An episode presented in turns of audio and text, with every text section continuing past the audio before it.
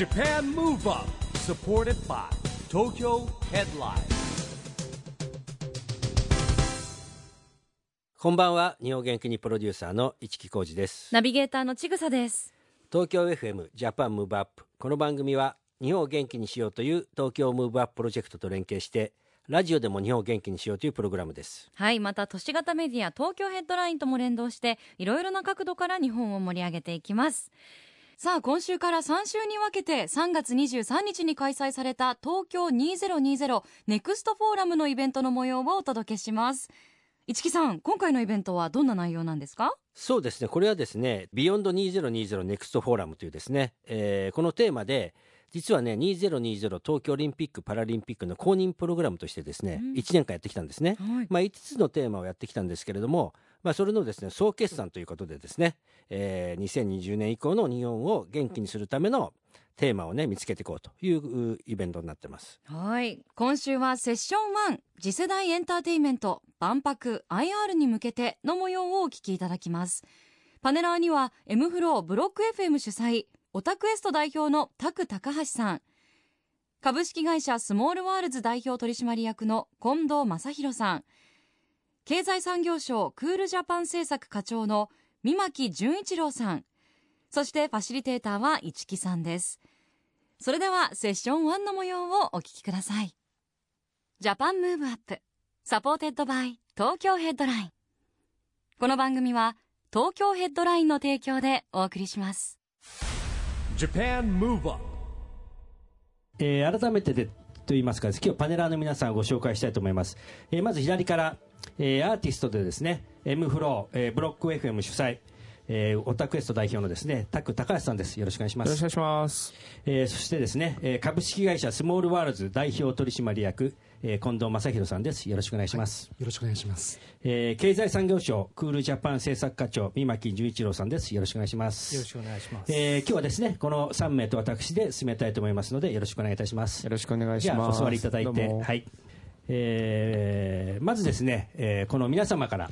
自己紹介とともにですどんな活動をしているかまあ、皆さんそれぞれですねエンターテインメントの中で活動されてるんですけども、えーまずですねどんな、えー活動をしているかっていうのをですね自己紹介を兼ねてお願いしたいと思うんですが、まずはたくさんの方から、はいよろしくお願いしますよろしくお願いします。えー、M フロー高橋拓と申します。スライド出ますかね。あ、出ました。えーと、タク高橋、あえーアルファベットで、星タク高橋と書いております。ツイッターとインスタグラム、タク DJ でやってるんですが、M フローというグループ、えーと、20年目突入しました。えーと、リサとバーバルと、えーと、やってるんですけど、あの、そのグループがですね、いろんな、えー、とアーティスト、えー、とラブスという形で、はい。日本のアーティストだったり、海外のアーティストだったり、そういった人たちを呼んでやっているんですが、で私の生い立ち、はい。えーとまあ、なんとなく皆さん、初めましてなので、ちょっと私のことを知っていただきたいと思います。すいません、お付き合いください。はい。えー、とピッて動いたかな？えー、1974年3月29日生まれ、いですね。この時は可愛かった。えーと、それで、えー、ん？来た、えーと、わかります？この風景。横浜です。横浜ですね。横浜生まれ、横浜育ち。はい。えー優しそうなやつは大体友達。うん。えーそれで、えーと、結構田舎の方だったんですよ。うんえーと、栄区という場所はいで、緑が多くて、へーえーと、もうちょっと家が、えーと、出てくるかな。あ、こんな感じの家に。これ自宅ですか？自宅ですね。実家ですね。はい。えー、Google マップで出てきます。は。はいいえーそれでですね、そんな中育っていって、えっ、と、学校がセントメリーズ・インターナショナルスクールという、有名ですねそうなんです、インターナショナルスクールに行ったんですね。あの、参考にまでなんですが、私の先輩や後輩たち、うんえーっと、例えば、えーっと、インターナショナルスクール行ってるクリスタル・ケイさんだったり、宇多田ヒカルさんだったり、あと先輩ではクリス・ペプラーさんだったり、そういった人たち、すごいですね。エンタメの人たちが多いんですよね。多いですねはい。で、えーとうん。ちょっと軽く説明させてください。うーんと、えーと、セントメリーズ・インターナショナルスクール、すべての授業は英語。で行われます。そして、えっ、と、幼稚園から高校3年生までのエスカレーター式の学校を、うんで、さらに、えっ、と、当時ですね、学校としては認可されてなかった。そうなんですかそうなんです。インターナショナルスクール認可されてなかったんですよね。えで、まあ、その後、まあ、無事に、えっ、と、卒業しまして、えっ、と、大学に行きました。はいで、大学に行くと何が起こるかというとですね、ロサンゼルスの大学行ったんですけど、はいえっ、と、押されてるかな？あそうレコード屋さんがいっぱいあるんですよ、うん。はい。でレコード屋さんがいっぱいあるとですね、うん。DJ をすごい頑張り出すんですね、でそれでまあ DJ があるイコール学校大学アメリカの大学やっぱパーティーがあるんで、はい。パーティーが行われます、ん。でそれでパーティーが行われるとどんどんどんどんやっぱりお酒が美味しくなっていって、それでその後また音楽が楽しくなっていく、はい。えでそれでドラムとかもやって、それで、まあ、ここから M フローにはつながるんですが、まあ、こういったことになってしまって、はい。大学が、えー、とこのまま、えー、となくなってしまう、要は、えー、と中退しました。ちょっと、あちょっとね、楽しみすぎた。あのそうなんですよ、まあ、厳密に言うと、はい。まだ僕、在学中かもしれないんですけど、ほど。はい。休学っていう形になってるんですが、えーでそれでですね、えー、とボタン押した押せたかな、そうそう、ちょっと戻ります、はい。えー、とセントメリーズ・インターナショナルスクール、当時学校として、えーとうん。認可されていない。っはい。ていう、ここれ、何を意味するかと、うん。私はですね、えー、と幼稚園卒 ということになるので、はい。えー、とこの中で一番僕、学歴が低いんですが、ちょっと,、えー、といろいろとご容赦いやいやいやください。えーまあでもラッキーなことに僕音楽があって、はい。で音楽があったからこそいろいろとあのーこうやって暮らせていけてるんですが、え教えたかな？教えてます？まあアーティストが何やってるのか、はい。ええーっとすいません。ちょっとタイムラグがあるんですいませんね。うん。えーっと映画のサントラを作らせてもらったり、これ信長コンチェルト見ました作品僕もこれ。いい作品ですよね。えーいい作品ですよね。グッときましたよね。はい。あとえーっとアニメのサントラで、えーっと最近ではキャロランのチュースデー、えとうん渡辺慎一郎監督と、はい。僕大好きな、えとえー。監督の作品に、うん。えー、とあの参加させてもらいました、オタクエストっていうのを始めました、はいこれはウェブサイトで、うん。あのあ全部英語で書いてるんですけど、うん。英語で日本のコンテンツなんか向こう行って気づいたのがすごいはい。日本のものがすごい好きな人たちが多いんだけど、うん。なぜかつながっていない、うんあとは、えー、と結構例えばうん NHK とかの宮崎駿特集とかがあるじゃないですか、うんはい。それを、えー、とあの勝手にアップしてそれに字幕を載せるようなものがうんどんどんどん上がってるけどすごいうん。見られてる、うん。だったら日本からしっかりと伝えるべきだとね。そうそう仕掛けていくはいっていう、もうその NHK が作ったものは素晴らしいかもしれないけど、うん。でもそれを、えー、と勝手に上げられるんじゃなくて、自らどんどんどんどん紹介していく機会を作りたいなと思って、オタクエストっていうウェブサイトを立ち上げました、はいすいません長くて以上ですいえいえはい。ということでですね、もう幅広く活躍してるんでですね、まあ、この後いろんなね、議論をしたいと思いますが、続きましては近藤さん、よろしくお願いします。はい。えっ、と、私、そんな、あの、エンターテインメントっていう経歴ではないんですよ。はい。あの、もともとは、あー三菱信託銀行の、金融系なので、はい。どちらかというと、こう、感情を押し殺しているような世界です。ね。そうですか。あの、それにいながら、まあ、ただ、ちょうど私が大学の頃ってインターネットが入ってきた時代で、えちょうど私の一個下が、今、ヤフーの CEO の川辺さんとか、えはい。ええ。そういう世代だったんですね。で、えー彼らが、あ私が銀行行ってる間に彼らはベンチャーを起業していって、で彼らからあー誘われて、うんえー銀行を辞めて一度ベンチャーを作るはいんです。。ええそれがヤフーに吸収されてですね、はいまあ、そこからこう少しエンタメの領域に片足突っ込み始めて、はい。それでもヤフーでやってたのは管理部系だったりとか、うんあの分析屋だったので、まああとオペレーションとかですね、はい。やっぱりこう企画とは程遠い領域だったんですけれど、あの孫正義さんがソフトバンク、んまあ、ボダンを買われて、はい。あそこからこういきなり自分の人生がプロデューサー系になっていくんですね、え。それであの最初ヤフー携帯というサービスがソフトバンクで立ち上がって、えはい。まあそこの編集長とかやらせていただきながら、あのエンタメのコンテンツをうん自分でちゃんと考えてみるように、はい。当時まだ私ずっとガラケーを使い続けてとか、うん。そうスマホなんかとか、うん。まあ、携帯を持ってるのも遅かったですし、うん。あの未だにあの決済系は使わず切符はお金で買うとか結構 あの、はい。今時じゃないんですけど、えあのそういうところから、ただあのソフトバンクの最後の頃えに、えーソフトバンクはディズニーモバイルってはい。当時立ち上げるんですね、うん。その子であのおネットの集客に関してはいろいろまあソフトバンクでも学ばせていただいたんですけど、うん。リアルな集客ってどうするんだろうと。はい。いうところで関心を持っていた時に、うん。あの岐阜で陶芸をこうやってた時の陶芸仲間っていうか横にいたおじいちゃんがん。堀手一郎さんっていう、まあはい。東京ディズニーランドを作られた、ー。まあ、総合プロデューサーがい。らっしゃって、それで話をしていったところいろいろ意気投合して、うん。えーまあ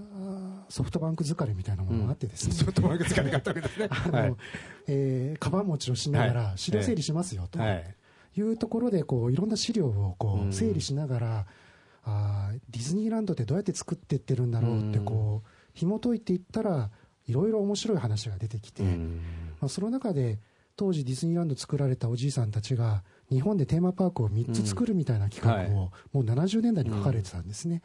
で1つ目がディズニーランドで実現し、うん。まあ、2つ目がディズニーシーという形で実現をして、で3つ目が実現するま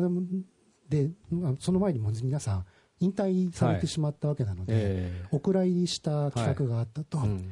あ、それを見たらもう自分でやりたくなって、うん。それでこれやらせてくださいということで、それでこう事業化に向けて動き出したのが2009年、うん。で事業化したというかあの開業するのが来月予定とか、はい。ええ。そんなタイミングですので、なるほど。ずいぶん時間かかってます。11年間ってかなりね、気合とやっぱり志しないと続かないですよね。あのそんなに志が強かったわけでもなく、あのええ。その間、いろいろこうアルバイト的はいにこう肉フェス手伝ったりとか、ええはい。あの経済産業省さんの指導ネクストイノベーターと関わらせていただいたりとか、えい。ろいろこう自分のこう給与を稼ぎながらですね、でもこうずっと諦めずに、えうん。あの資金調達が終わって、うん。えー制作始まるタイミングを待ってっていうので、まあ、2016年に起業して、うん。でようやく来月開業すると、でちょっと,、えっと最近の映像をご覧いただこうと思うんです、これは一部ですね私が自分の iPhone で撮った映像があるので、はい。決して綺麗ではないんですが、あすごっ。えっとこれね関西国際空港のミニチュアです。うん。で飛行機が40機ほど自動で離発着をするようなあーミニチュアです。でブリッジに着くとちゃんとあのなんですか飛行機が着くとボーディングブリッジがついてああなんかで本物っぽいですねね。はい。うんこれ上がりますね。ありがとうございます。超みたい。で30分で1日が入れ替わっていくので、うん。えーでもやっぱり模型は夜見るのが美しかったりするので、うん。夜の時間が長いです。でこうセーラームーンとかエヴァンゲリオンみたいなコンテンツこれ初出し映像ですね。これ最初のテストの時に私が iPhone で撮った映像、でへ第三神道教師が下から浮上していくんですね、でエヴァンゲリオンも、えっと、3体が格納庫から射出をされると、えうんまあ、なので、えーこれまでのミニチュアとかのイメージと違って、うん。えー何あらゆるものが動くと。でそれぞれのエリアのによってこう動くテーマが違うんですけれども、えーこの最後のスライドは、えーと「エヴァンゲリオン」の第三神道教師うん。の半分ですね。格納庫が出てないですので、うん。半分でこれ模型だけで300平方メートル分ぐらいあって展示面積で450ぐらいあると思うんですね、で真ん中にあの子供が写ってるんですけれどあれ私の長男ですね、うん。あのミニチュアにあそこまで近づけるというかあミニチュア壊せる距離まで近寄れます、うん。でガラスとかあるわけではないのであの走ってる車をこう掴もうと思えば掴めると、うん。実際に車の前に手を出すとちゃんと車は止まります。あのブレーキランプつけてですね、ちゃんと一台一台車にセンサーというか入っていて IoT で自動走行します、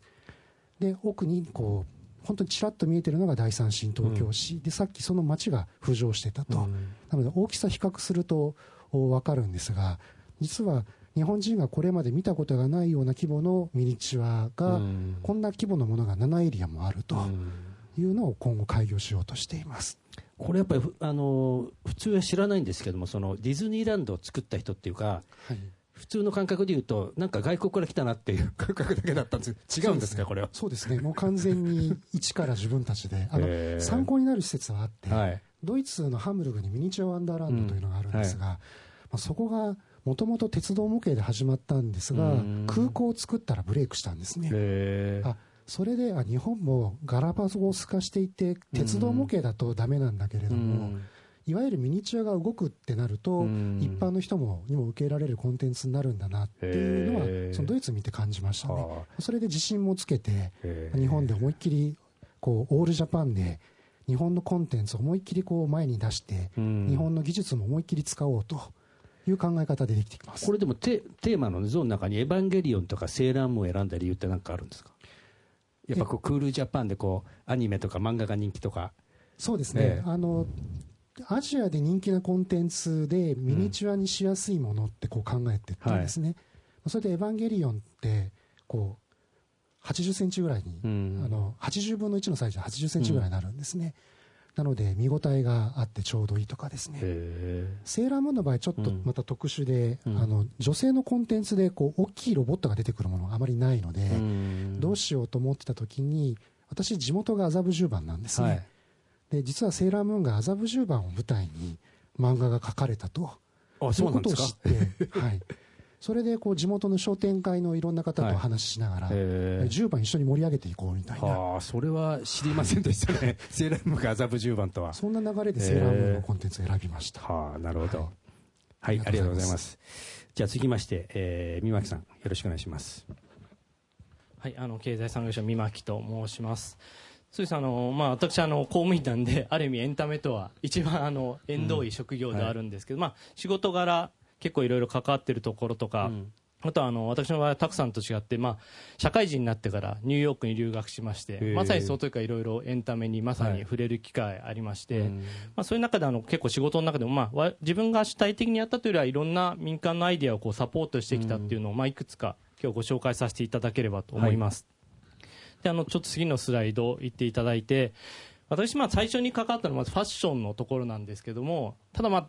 なんかこうファッションって聞くとすごい華やかなんですけど当時私が関わった時はですね非常にそういう感じではなくて、まあ、あの知ってる方は知ってると思うんですけど、まあ、沖縄返還アメリカから日本がですね沖縄を返還してもらった時に逆に日本のこう繊維の輸出をこう止めてもらったみたいな昔にそういうですね通称のまあ事件がありまして、まあ、それからずっと日本ってのはこうまあ、経産省ですね、まあ、当時通産省ってこう繊維産業を支援してきたんですけど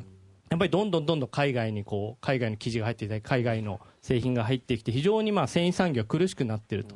じゃあやっぱりそそれっていうのはまあ特に下請けでこう生地だけ売ってるとうまくいかないのでやっぱりこう日本のファッションを売っていこうと。いう意味で生地をこう高く売るためにこうファッションというのをもっと強めていこうと。むしろそっち側のサイドから実はファッションを始めまして、まあ、当時これはファッションウィーク東京っていうのをまあ私の上司と立ち上げたんですけど、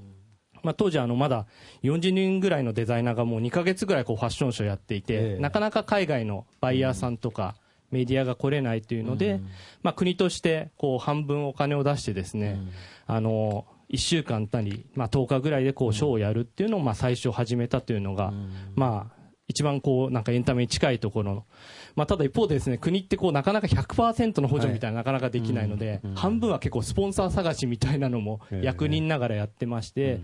だそうなるとですね B2B のビジネスを支援するために B2C のこう、まあ、要は露出をどう高めるかみたいなところで結構いろいろまあユニクロさんとかですね、まあ、あの DNA さんといろいろこうイベントやったりとかっていうのを結構最初にやらせていただきました。でその後ですね、まあ、ちょっと留学して帰ってきた後に、まあ、どちらかというとやっぱりこう役所というのはこう大企業よりは中小企業の方がこう応援しやすいので、結構ローカルの地域のいいものをですね世界に発信していこうというのを、まあ、いくつかこうロゴ並んでるんですけどいろいろ掘り起こしたり外国の目線外国の方の目線で磨き上げたりとかですね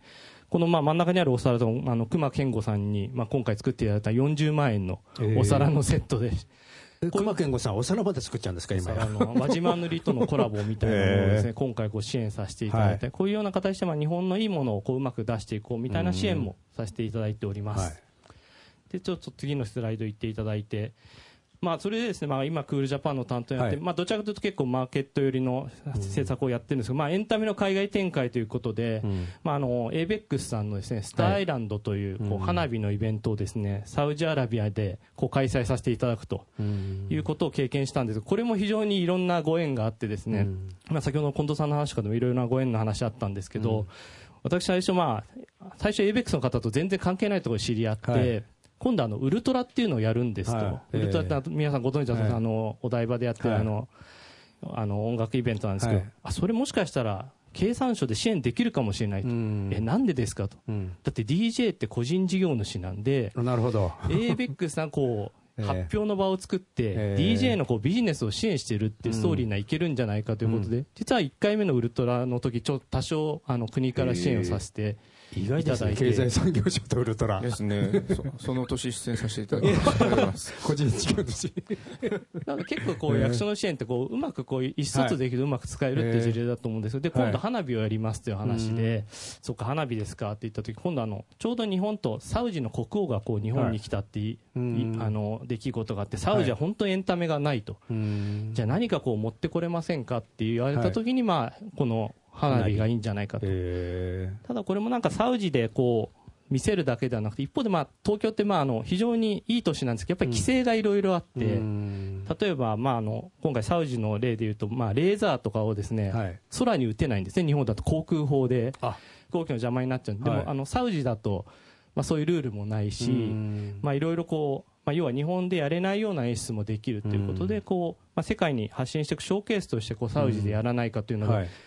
まあ、最初はなかなかこうやっぱりかなりリスクもあったんですけど、うん。まあ、非常にエベックさんにこう頑張っていただいて、うん。まあ、結果的に非常にもう現地の人がもうもう本当なんか夢の世界だぐらいにです喜んでいただいたんで非常にまあ良かったかなと、うんであとはですね、まあ、あのよくあの結構厳しい声も聞かれるクールジャパン機構はいということで、これは結構大企業さんと一緒にコラボをしてですね、まあ、これも右にありますように一風堂さんみたいな、まあ、うん。まさにアウトバウンドのものもあれば、うん。あの左はあの吉本さんのあの大阪城公園のはい。劇場を作る、まあ、インバウンドの方向けの劇場を作るような、うんまあ、こういうところも今担当させていただいております、で最後のスライドですけど、まあ、そういう中ですね、まあ、結構あの我々としてはもともとはやっぱり日本に海外の方なかなか来なかったので、日本からどんどん情報発信したり海外でイベントをやるっていうのは多かったんですけど、やっぱり最近、まあ、ちょっと今足元非常に厳しいですけど、インバウンドの方も増えているので、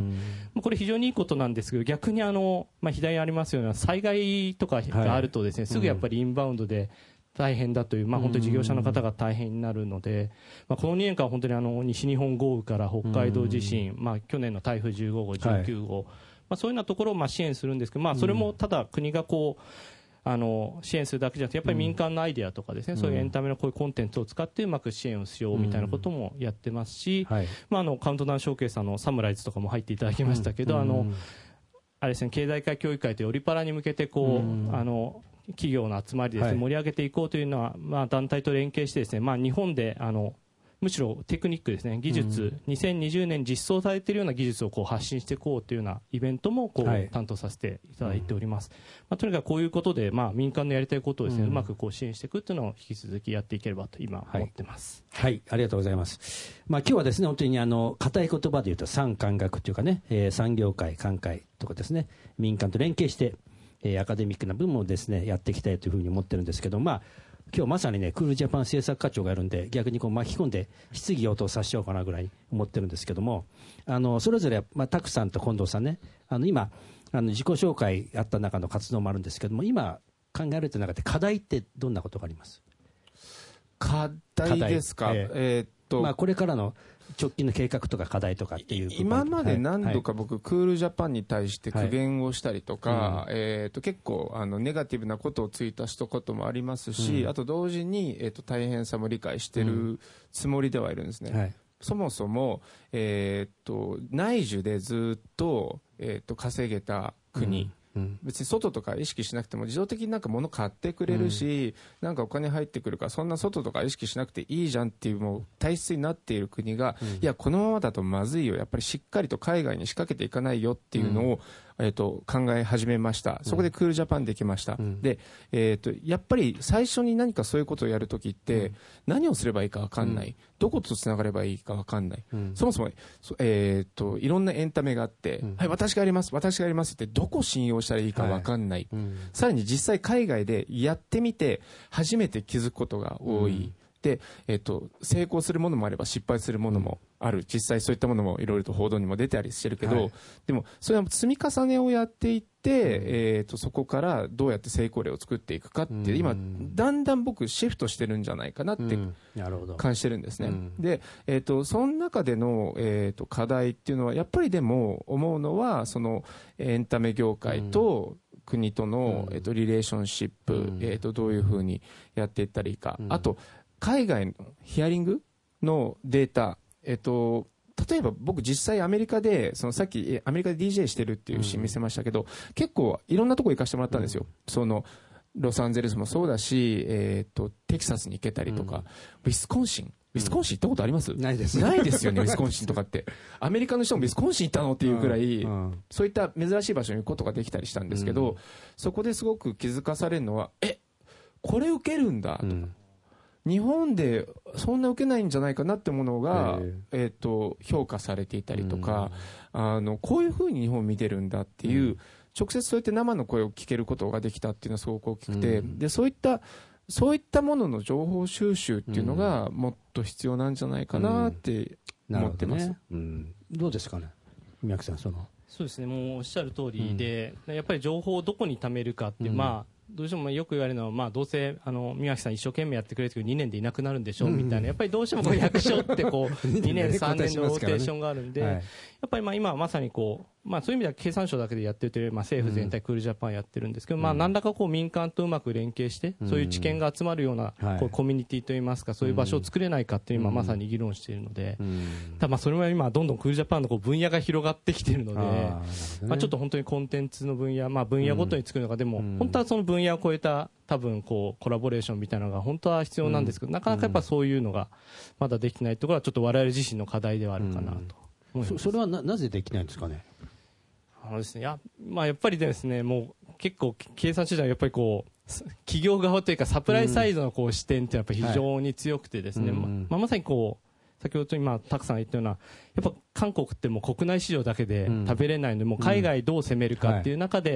やっぱりこう、コンテンツに、まあ、例えばサムソンとかヒュンダイみたいな、そういうまあ比較的重工業系の企業がお金出したりとかですね、やっぱりまだ、なんとなくどの、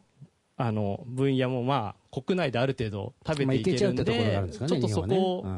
プラスやっぱりこのクールジャパンの取り組みってやっぱりブランディングしたり情報発信するところとビジネスになるところが必ずしもやっぱり一致しないところがあるので、やっぱりそこをどうあのここはちょっと損してうん。くださいってこう頼みつつでここで得た果実をうまくそっち側に還元する仕組みとかですね、うん。そういうところをちょっと丁寧に作らないとなかなかこううん。継続したコラボレーションにならないところあるかなっていうのはうんありますね。田木さんオタクエストは今後のなんかこうアクションとしたら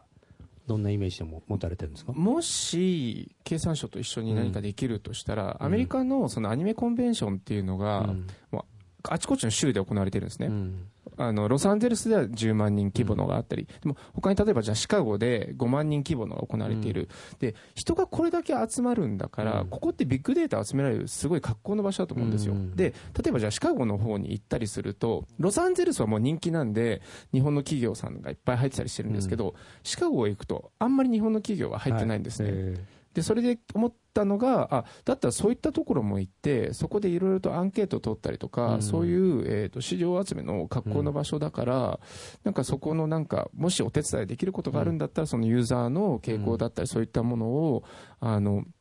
おつなぎしてデータを得るっていうなんかことを一緒にできたら、あじゃあこういうふうに攻めればいいんじゃんって。えうん。あのこのアニメ日本では受けなかったけど海外では受けるんだよね、うんとか海外で爆発するんだよねとかいろんなあのそういうデータが見えてくると思うんですよ、うん。そういった機会なんかできたらいいなって僕今話して思いました、ありがとうございます。じゃあ続いて近藤さん。まあ、でも被る部分もあるんですけど、はい。ええ。やはりあの評価する難しさっていうのは感じるんですよね、多分世界のエンターテインメントに比べると日本のエンターテインメントは評価が一軸に寄りがちな気がしていて、なので成功事例の延長線上は承認が下りるんだけれども、全く新しいところって合意が得られないので、例えばこう評価者が10人いたらうん。1人が OK 出すんだったらこう OK が出るとか、イメージじゃないと多分なかなか新しいものって作れないんだろうなと思うん。ですが、うん実際のところは過半数の方が OK 言わないとなかなか難しいと。で実際にそこスモールワールドを作るって、まあ、実はスモールワールドもミニチュアありきじゃなかったんですね、やっぱエンターテインメントってここ人の心をどう揺さぶるかから始まってるので、人の感情をどういうコンテンツだったらこう揺さぶれるんだろうと、でその中でも、えっと、我々はあの緊張と弛緩とお充足と、お発散っていうこう軸で物事を捉えてサービスを投入するとこ決めてるんですけど、はい今だと大体あの緊張して発散させる方に日本のエンターテインメントって寄りがちな気がしていて、えーなので、まあ、ユニバーサル・スタジオだったり、はい。ディズニーだったり、はい。えー最近女性の行動だと中本タンメンさんがとか、あのんストレスをストレスで消すみたいな方向に動くコンテンツでこうお金を投入する傾向があり、一方で、えーチームラボさんとか、アートアクアリウムとか、このスモールワードも同じようなコンテンツなんですが、どちらかというとこうのんびりゆったり、で、えー緊張とか発散ではなくて、なんかちょっと学んだなぐらいの、でも本当に学ばせてるわけではないような、なるほど。そういうこう領域のコンテンツってこれまで生まれなかったのが、多分チームラボさんが先見体でこう走っていって、でも多少事例ができたので多分スモールワールドも資金調達ができたっていうのもあるんですが、多分彼らもなので調達ができない時間がずいぶん長かったはずなんですね。でなかなかそういうのはこう誰かの評価を得ていくっていうのは難しいので、でもそうじゃないと新しいコンテンツはなかなかこう作れず、そうこう言ってると中国資本のがこうバンバン行くんですよね。なるほど。スモールワールドもそうで、えっと、国内で調達できないのに、中国からの資本参加は何回も機会があ来るんですよ。へでそれにすぐに食いつきたくなるんですけど、ずっとこらえてたら10年かかっちゃったみたいな話で。まあででももこらえなかったら2、3年で起業化できちゃうとでもそうすると日本のコンテンツじゃ持ってかれちゃうわけですね。ね。へそういう意味だと中国の場合は評価関係なく、ー誰かがいいと思ったらお金を出しちゃう人がいてみたいな、なかなかこれに勝とうと思うと、ん。もう少し日本やんちゃしないと難しいんじゃないかなってこう感じたりします。どうですか三巻さん。今の近藤さんの意見なんか聞いてそうですね。やっぱりこう、まあ、新しいコンテンツがどんどんできる環境にしなきゃいけないっていうのは自分もすごい感じていて、やっぱりもともとのクールジャパン、まあ、特に食がやっぱり一番強いと思うんですけど、うん。食はやっぱりこう、まあ、日本人自分でも料理するし食べに行ったりするしもともとやっぱ食べ物のことを、まあ、同じエリアですごい磨き上げて、それぞれの、まあ、ローカルな食事とかっていうのはやっぱり非常にやっぱり魅力的なものができているので、やっぱりあの海外に出していく海外の人を呼び込むためにやっぱりうん。日本人自体のうん。こうあの中でどう磨き上げていくかっていうのがすごいやっぱり大事かなと思う、うん。そういうそういう意味ではやっぱりこう、まあ、確かにこういろんなコンテンツ出てきてるんですけど、やっぱりこうこうマニアックなコンテンツとか、うん。もっといろいろ生まれてくるような土壌作りとかその、うん。まさにそういう方々がこう一生懸命こうコンテンツ作りに打ち込めるような環境整備っていうのを、多分我々はあの一番やっていかないといけないのかなと、なのでそういうところで我々どうしてもせこう政策やるとこう成功率が高いものにこう支援しがちなんですけど、やっぱ思い切ってこうリスクを取った政策っていうのを我々もやっぱ作っていくっていうのが、我々の立場ですごい重要かな。と。成功率って、まあ、それもしょしょうがないと思うんですよ、運営してる側は、だってそのどんどんどんどん赤出していくわけにもいかないし、でもちょちょっと一つ思うのが、これもあのクールジャパンじゃないんですけど、あの助成金があるんですね、はいえっと海外行くときに、えっと海外にエンタメをするときとか、えっと映像的なものをするときに助成金が出るんですよ、はい。でその助成金っていうのは赤が出る前提なんですよね、今、現状況は。へで、えーっと、でも、個人事業主がえっと、事業拡大のために海外行くために、その、えーっと、エンタメとして行くときに、赤が前提だと、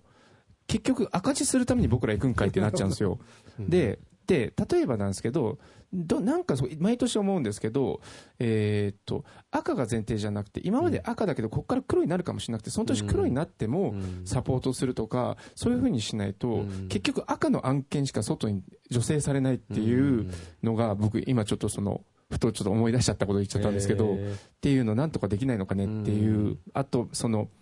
うーんと、せっかくそうやって才能があって、それで求められてる。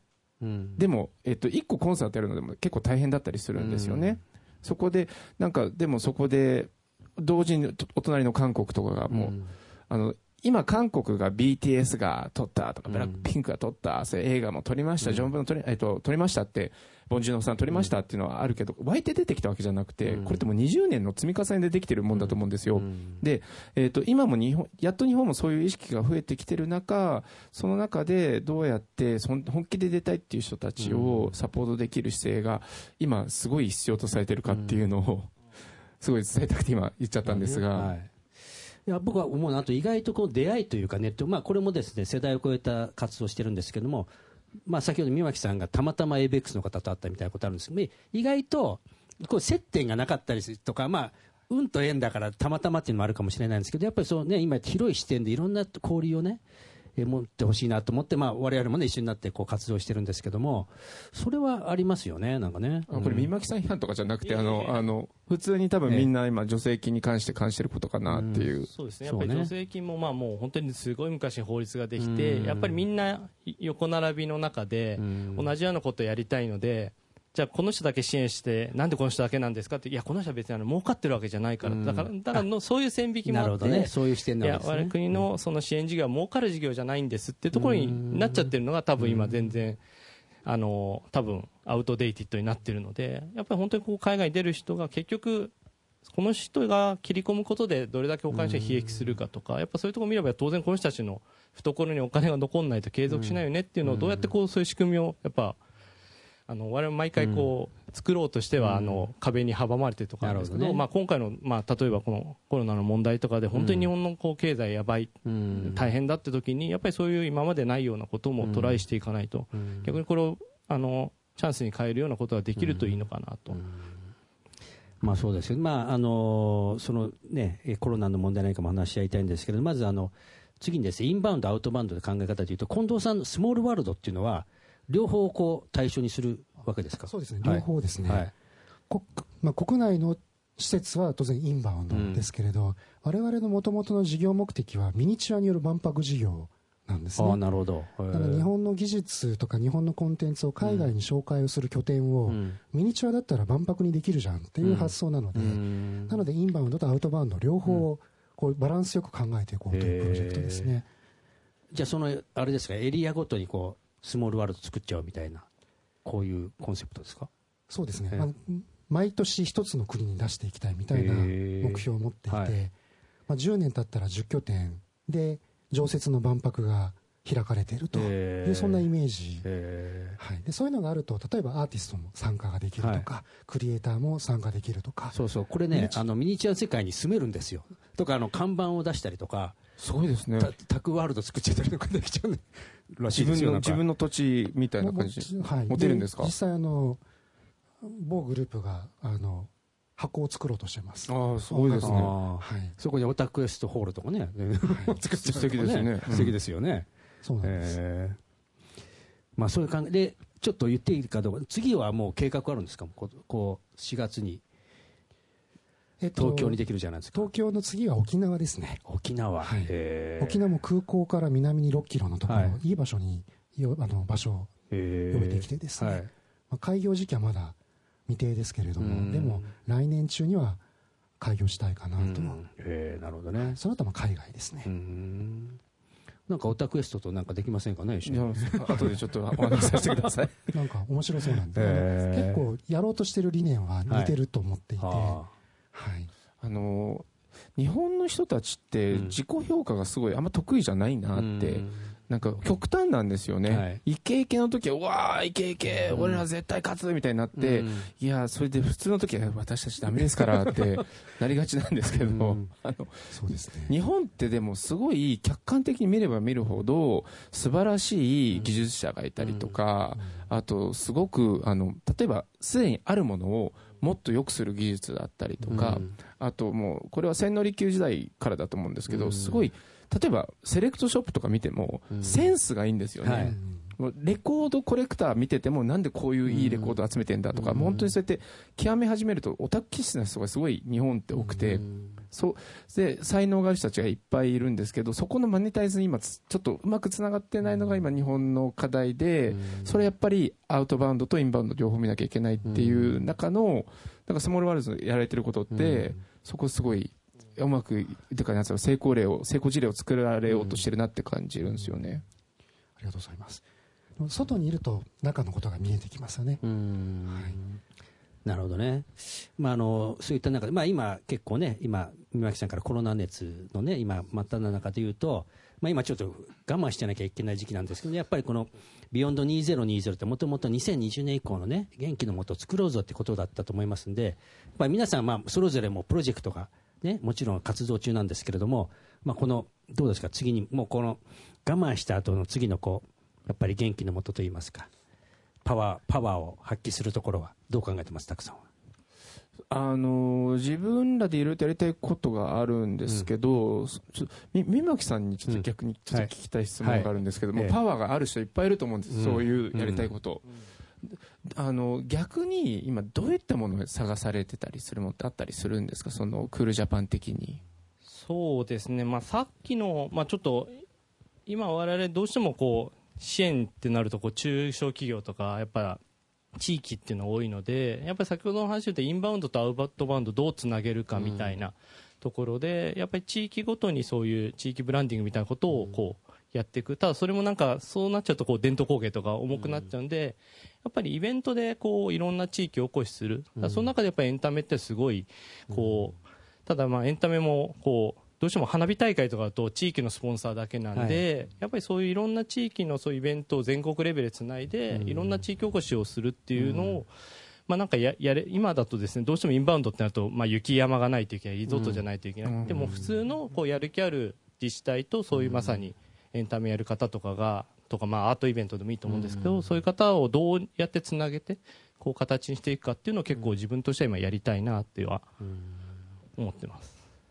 あのいいですか、はい。あのその僕オタクエスト始めた理由っていうのが、そのアニメコンベンション行って、アニメの好きな人たちがいっぱいいるんですよ、それは当然ですよね、アニメコンベンションだから。でも同時に、そのアニメコンベンションに来てる人たちが、えっと日本のファッションにも興味持ってたりとか、日本の食べ物に興味あったり、あと日本の音楽にすごい興味持ってくださってる人たちが多かったんですね。しかも、例えばそのクラブイベントでやるパーティーで流す音楽とかも、結構日本のアンダーグラウンド音楽とかそういって、あのメインストリームじゃないものも結構みんな知ってたりとか、あこの人たちそうやってアニメがゲー、えっと、アニメが好きなんだけどそれ以外のものもすごい知っている、あとなんか、えっとアニソン経由でそのアーティストを知ったりとか、そういったことで、えっと、いろいろと日本のそのアニメ以外のそういうエンターテインメントをよく知ってくださっている、でスモールワールズをワールズですごいあ面白いなと思ったの。はその飛行場とかそういう街並みだけじゃなくって、そうやってセーラームーンとエヴァンゲリオンとコラボレーションしたりとか、であとは思うのはだから今なんつうの花火は花火。なんかあアニメはアニメ、じゃなくてもうちょっと 融合して融合してそうそうそうそう。ってことね思いっきり違うジャンル融合したいってそうそうそう。そういうことできないかなって、さっきあの途中で市木さんが人の関係って重要だとおっしゃった時に、なるほどだと思ったのも、あの同じ業界って同じ時期に気分し気持ち沈むんですよ。違う業界の人全然元気だったりしていて 結構そっちから勇気づけられて進んだりとか、はい。え全く違う業界をこう上手に結びつけるプラットフォームってもっとなこうできないのかなって、まあ、どうしても我々見てるとやっぱり一社一社とやっぱりできなくてもこう二社三社こううまくつながるとこれってうまくいくんじゃないかなっていうのはやっぱりちょっと一歩引くとあるのでなんかそれをまあ本本来ね役所が一番センスがないのであれなんですけどやっぱりこんまあもともとアウトバウンドみたいにこうある程度あの情報発信でこう国があのお金出してやるっていう世界でインバウンドって本当にコアな人を呼び寄せないといけないのでかなりこう民間のノウハウを本当に生かしてそれをまあ我々が支援するっていうまあちょっと本当新しいこうリレーションシップ作らないとやっぱりなかなか難しいかなと思うのでそういうところはちょっと自分もしっかり考えはい。て私あと国との関係だと、うん。インターナショナルが多すぎる気がしていてあー。2カ国間で何かやるみたいな。えせっかくだったら日本が温度を取ってうん。3カ国4カ国みたいな、うん。こうなんか活動ってできないのかなと思うんですけど、いつもこう韓国と日本中国と日本とか、おっしゃるとりですね。まあでもね、あの今話も出ましたけど、今ちょっとこの閉塞感ある中で言うと、次やっぱり、ね、国としてもいろんなまあ支援策、金融とかもありますけども、やっぱりこう落ち着いたときに、こうインバウンド、アウトバウンドで盛り上げていこうぜっていうのをね、ぜひこのプロジェクトもやりたいと思うんですけども、はい。ぜひですね、宮城さんもなんかこう、ありますもん、今？そうですね、まあ、今は、まあ、ちょっとあんまりまだあの外には出てないんであれですけど、やっぱり短期的にはやっぱり非常にもういろんな消費が落ちちゃってるんで、うん。それをどう上げていくかっていう話を、まあ、メインではやっていくと思うんですけど、やっぱりその先、まあ、やっぱりあの、まあ、これを機会にうまくこう業界の、まあ、課題を解決するような、やっぱり中長期に効いていくようなこともやっぱ合わせてやっていかないと、またその消費の底上げのこう支援の効果がなくなると、また元にも戻っちゃうとよくないので、やっぱりそういうところは本当にあの、まあ、ただ今回、そのタイミングとかが非常に難しいのより業界の方と本当に、まあ特にまあ現場に近い方と意思疎通しながら組み立てていかないといけないかなっていうのを今考えてやっぱこう仕組みって大事だと思ってまして、実はこのえーワーキング研究会でもですね 2, 年やってるんですよ、だからあの例えば今三巻さんいますけど前は三巻さんの前任者だったんですこれやっぱり担当が変わっても続けていくっていうねこちらまあそういう体制を敷いてもらってるのもあるんですけどまあそういうことも大事ですよね。大事です。ねはい。はい、さてはですね、ここでですね、えー今日はあの、アクション宣言っていうのをですね、いつも皆さんにいただいてるんですけど、要は自分が日本を元気にするため、まあ、こうエンターテインメントをし通して元気にするために何をするかっていうのをですね、えーリアルタイムでございますが、えー考えていただいてですね、ここでマジックで書いていただいて、えーそれぞれの方にちょっと発表ね、えーしていただきたいと思います。まあ、シンキングタイムということですけども、えーまあ、本当にね、あの書きながらちょっと僕は話しておくと、スターアイランドって花火なんかは、シンガポールでもね、結構やられてますし、えーやっぱ日本の花火っていうのは、やっぱすごいんですかね？そうですね。やっぱりあの日本の花火、まあうん。スタイルの場合はその花火ってやっぱ音楽とこう演出のこう、えまあ、シンクロというか、うん。やっぱそういうところのすごい技術はすごいな、ん。その前の年あのシルク・ド・ソレイユの公演見たんですけど、まあ、花火もあるんですけど、バンバンバンバン打ち上げるだけとかはできるんですけどやっぱうまく見せ方っていう意味でやっぱり非常にレベル高いかなと思います。まあ、そこにね、結構伝統技術もあるんですよ、花火って、は花火の玉作んなきゃいけないとかね、ありますからね。うん。でまあ、やっぱりその中東とかでできるとその、まあ、年間のこう反感格差というか、まあ、はい。日本だと夏しかできないんですけど、うん。逆に中東ですと冬でもできるので、やっぱそうそう。え中途冬ずっと暑いんでしたっけ？暑いのと湿度高いのと、うん。あとあの本当サウジとかうん。行くことできたんですよ、えサウジのアニメエキスポがあって、はい。そこで DJ させてもらったんですけど、本当になんて言うんだろうな、えっと、ショッピングモールうがん。入場制限なんですよ、え？えいっぱい来ちゃって意味わかんないでしょ？え人がいっぱい来ちゃうんですか？そうしかも夜。えあの涼しくなるタイミングで、はい。みんなそこで、えー、と友達同士とか家族とかたむろしに、はい。こコーヒー飲みにえショッピングモールにはい人が集まるっていう、あの本当エンタメがあのなんか今年はじそもそもサウジって今年うん。やっとその、あのオープンになったんですよね。あ海外からの。海外から。えでなんか行って思ったのがなんかそのもう通りかかる人に「うん。チャイニーズチャイニーズ?」って聞かれる んですよえですか？あの Japanese って言うんですけど、本当珍しいみたいで、うん。そのその違った人種の人たちが、うん。でもあのすごい今これからいろんなあのことが開けるから今、もうもうそこそこを感じたのがちょっとなんか、あの今言っとかないと、うん。他の国に取られちゃうよって。ああなるほどね。すごい感じさせられたん事ですよね。文化オープンになってで、あのねもともと中東ってグレンダイザーとかマジンガー Z がすごい人気があるらしいんですけど、蓋開けてみたら、あの、そういったものものはもちろんみんな喜ぶんだけど、うん。最近のアニメをすごいチェックしていて、え売れる商品が結構最近目のものから売り切れてったって、えこれもやってみないと分かんないですよねっていうのをすごいい感じ取ったところなんですけど、はい。ということでですね皆さんそれぞれ書き終わったところでですねじゃあたくさんからはい行って行ってみましょうか。はい。よろしくお願いします、えー、とタクタカ氏は2020年以降の日本を元気にするために、えーグローバルとつながるコンテンツを作っていきます、その心はっていつも聞いてるあその大事ですよね、はい。えー、とその心はですね、やっぱりあのいろんな国の素晴らしい人たちと今つながれる時代なんですよね、うん。そのソーシャルネットワークがあったりとか昔だったら、あのなかなかつながれない人、うん。がいだらけだったのが、今私はドラム叩けます。あなたはギター弾けますよねっていう、まあ、これ例えですけど、うん。それが中東にいる人かもしれないし、そういったところでつながることができるんで、うん。そういったものを一緒にやっていくっていうなんかインバウンドアウトバウンドって考え方ってもちろん日本のその、うん。えー、とお金を、うん。えー、と国として、はい。えー、とやっていくために経済を回すために必要なんですけどやっぱりそういうコラボレーションっていうのもすごく大事なんじゃないかなって思ってたりします。まあ、今ね、あの産業界も実はもう国境も国もないですからね、もうそのまたがってどうやってやるかっていう、まあ、世界の友達を何人持ってるかが強いみたいなね、ふうに思っちゃいますけども。あとなんかねその面白いのが、えー、と日本は海外の音楽を、うん。からすごく影響を受けてるんですね、うん。でそれを作ってるんですけどでも逆に海外のアーティストも日本から影響を受けてたりするんですよ、うん。それは如実に現れてるのがコード進行えっと音楽のコード進行っていうのがあるんですけど、はいええ。曲調が決まるえコード進行は日本って結構すごいキュンとするものがうん。好まれる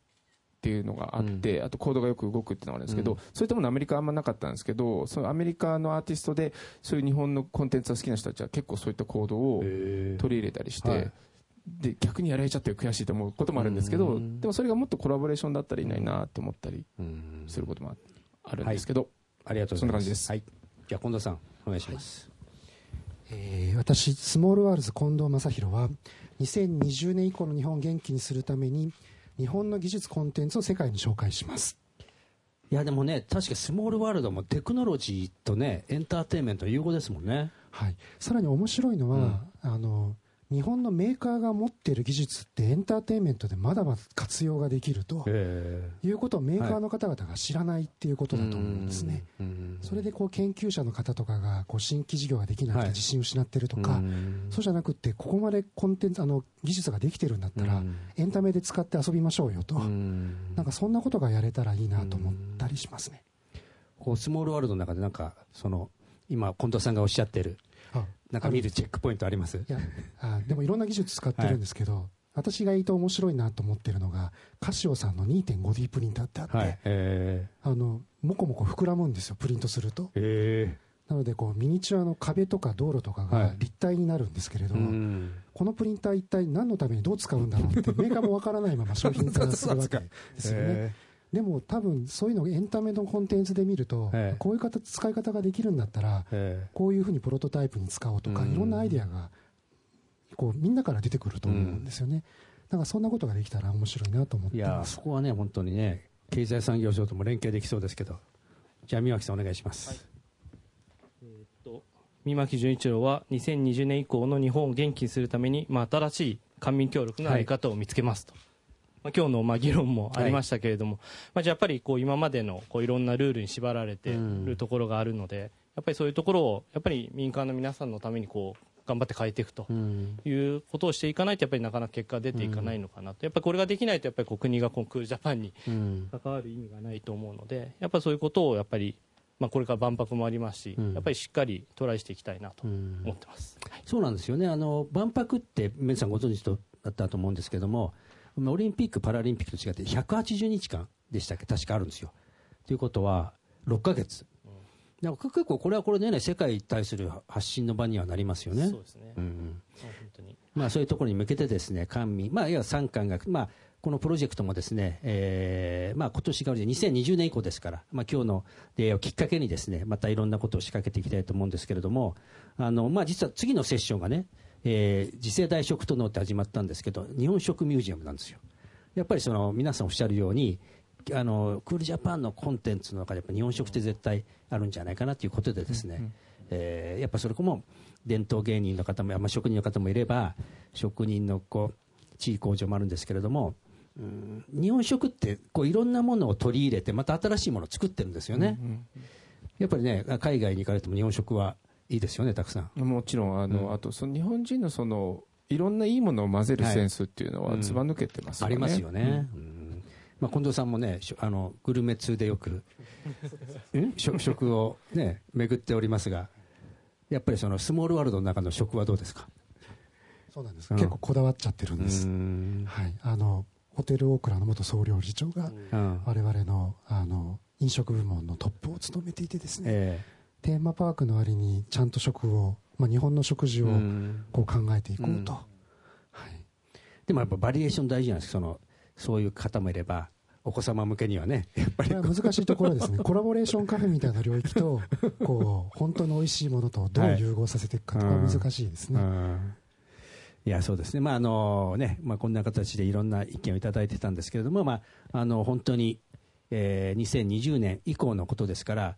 もう皆さんの活動がも楽しみですし、まあ、宮城さんにもね、いろいろ連携していきまして、えーもし担当が変わられてもですね、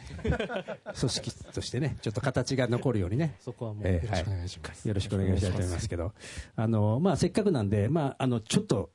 だけ今、時間あるんですね、何かこう、あります？言いたいこと。あのいつも思うんですけど、日本ってその歴史たどっていくと、うん。成功している時っていうのは必ず決まってるんですよ、うん。もう産業革命見ててもそうだし、えーっとさらに明治維新以降はの明治の革命、うん。いろんなタイミング的に日本人って世界を意識すると、うん。すっごく伸びる国なんですよね。なるほど、うん。で逆に内需ばっか内向的に鎖国状態になればなるほど、うん良くないことがうん。だんだん起こっていくことが多い、でせっかくそうやって世界のいいものを良くする力を持っているんだから、その意識を高めていって誇りを持ってうん。どんどん出ていくっていう風に変わっていってほしいなって常に思ってます、やっぱチャレンジ精神ですよね。なんか僕の中でもちょっとその語学の壁にぶつかっちゃうなんですけど、言葉はね、言葉は常にあ壁はあるんですけど、でも他のヨーロッパの人とか、うん。じゃあ韓国の人とか、いろんなアジアの人とかはい。見ても、英語むちゃくちゃない人も結構いるんですよ。よ。でも、それでもコミュニケーションしようって気持ちが強いと。熱意ですねもうねそうなってくるとね。皆さん、出川さんのことなんかバカにするじゃないですか。うん。あれ全然間違ってなくて、うんああいう感じでもいいから、どんどんコミュニケーションを取ろうとする気持ち大事かなと思うんですよね。まあ日本人はやっぱ苦労は買ってでもしろっていう、うん。苦労はいいもんだっていう、はい。やっぱりあの考え方あるんで、やっぱうんりそういうのは結構、なんか欧米の人はあんまりないメンタリティーかなと思うんうん。で、やっぱりそういう語学を苦労しても、でも結局最後できるようになったらいいよねっていう、うん。やっぱそういうところを伸ばしていけばいいのかなと思います。なるほどね、そういうことですよね、まあ、新たな、ねえー世界に向けてチャレンジしていくということですが、えーまあ、いろんな議論を積み重ねてきましたが、そろそろですねお時間ということで、ですねあの本当に今日はありがとうございました、でここはあのここからまた新しいステップを踏んで、ね、やっていきたいと思いますんで、ぜひ、えー2020年以降のエンターテインメントで世界を元気にしていくということで、よろしくお願いします。今日はどうもありがとうございました。ありがとうございました。Japan Move Up, ここで毎月第2月曜日発行のエンタメフリーペーパー東京ヘッドラインからのお知らせです東京ヘッドラインのウェブサイトではウェブサイト限定のオリジナル記事が大幅に増加しています。最近の人気記事はザ・ランページ長谷川誠と後藤拓馬夢のコラボスニーカーはリル・ジュピター超え？有楽町周辺のタバコが吸える喫煙所を紹介。日比谷駅銀座。インタビュー川口春奈。最後まで賢い機長を。大河ドラマ「キリンが来る」で斎藤道さんの娘を講演。関東でわんこそばが体験できる場所は食べ放題や都内での値段横浜もなどがよく読まれていました。その他にもたくさんの記事が毎日更新されていますのでぜひ東京ヘッドラインウェブをチェックしてくださいね。Japan Move Up 今回は3月23日に開催された東京2020ネクストフォーラムのイベントセッション1次世代エンターテインメント万博 IR に向けての模様をお届けしました。来週はセッション2次世代食農業日本食ミュージアムの模様をお届けします。お楽しみに。ジャパンムーブアップ今週はお別れのお時間ですが次回も元気のヒントたくさん見つけていきたいですね。これからもますます日本を元気にしていきましょう。 JAPAN MOVE UP お相手は市木浩二と、ちぐさでした。それではまた来週。来週。 JAPAN MOVE UP supported by 東京ヘッドラインこの番組は東京ヘッドラインの提供でお送りしました